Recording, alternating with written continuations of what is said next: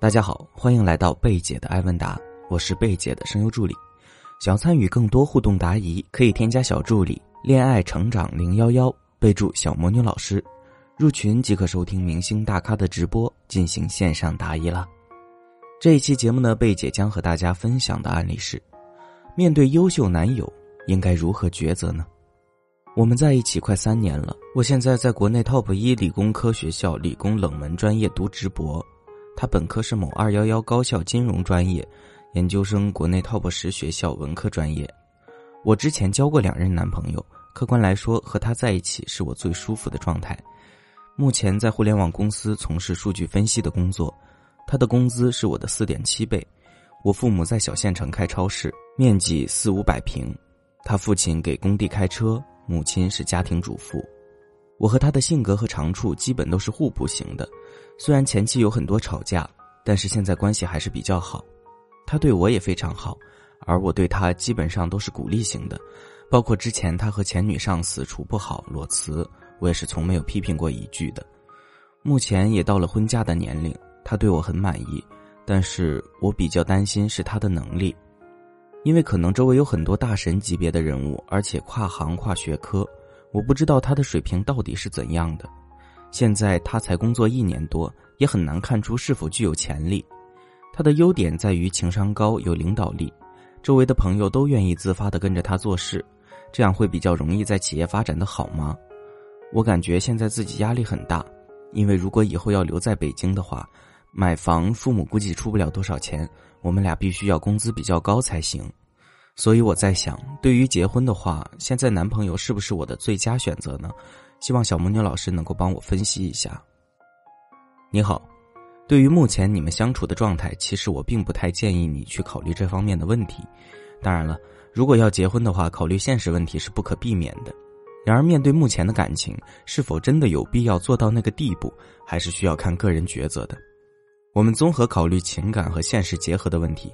首先，你说了和他在一起是最舒服的状态，也就是说，你们之间互动良好。对方各方面给你的待遇也不错，双方相处起来有非常好的恋爱体验，舒适感和愉悦感一样不少，轻松愉快，这样的感情是非常难得的，可遇不可求。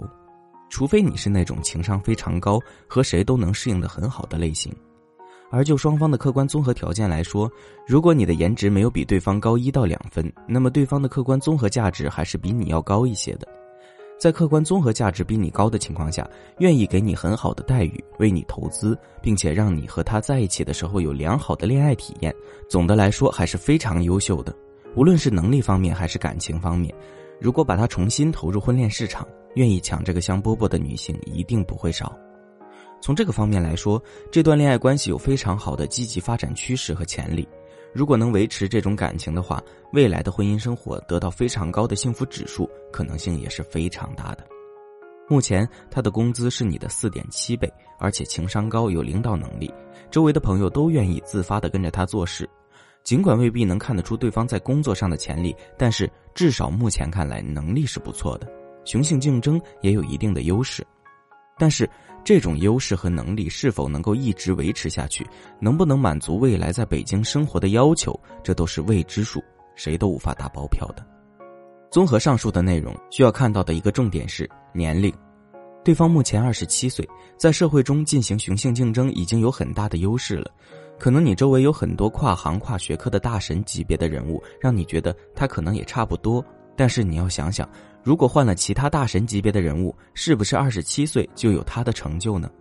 如果真的也是这般年纪，有他这般成就的话，是否能够保证他们也能给你一个好的恋爱体验、愉悦感、舒适感都给到你呢？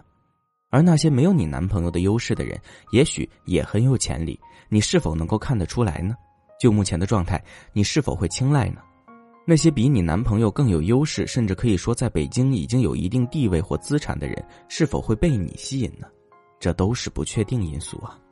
为什么不主张你去考虑这个问题呢？就是因为就目前来说，你至少在情感上已经有很好的收获了，而且男友的综合价值不低，收入也不错。如果因为无法确定对方是否有潜力就放弃这段感情的话，未来的不确定因素就更多了。当然，如果你喜欢冒险的话，可以放手去搏一搏，去找一个你认为有潜力的目标。为现实考量当然是理智的，但有的时候学会取舍也是恋爱必修课之一呀。如果你也有情感疑惑，可以添加小助理微信“恋爱成长零幺幺”，恋爱成长小写全拼加零幺幺，说出你的问题，找到老师来帮你进行解答。喜欢节目记得订阅专辑，帮助大家解答爱情里的疑惑是我最大的快乐。希望我的分享对你有帮助。如果你也喜欢，可以给我打个十分，让更多人收获帮助，在情感中少走弯路。感谢大家收听，我们下期再见啦。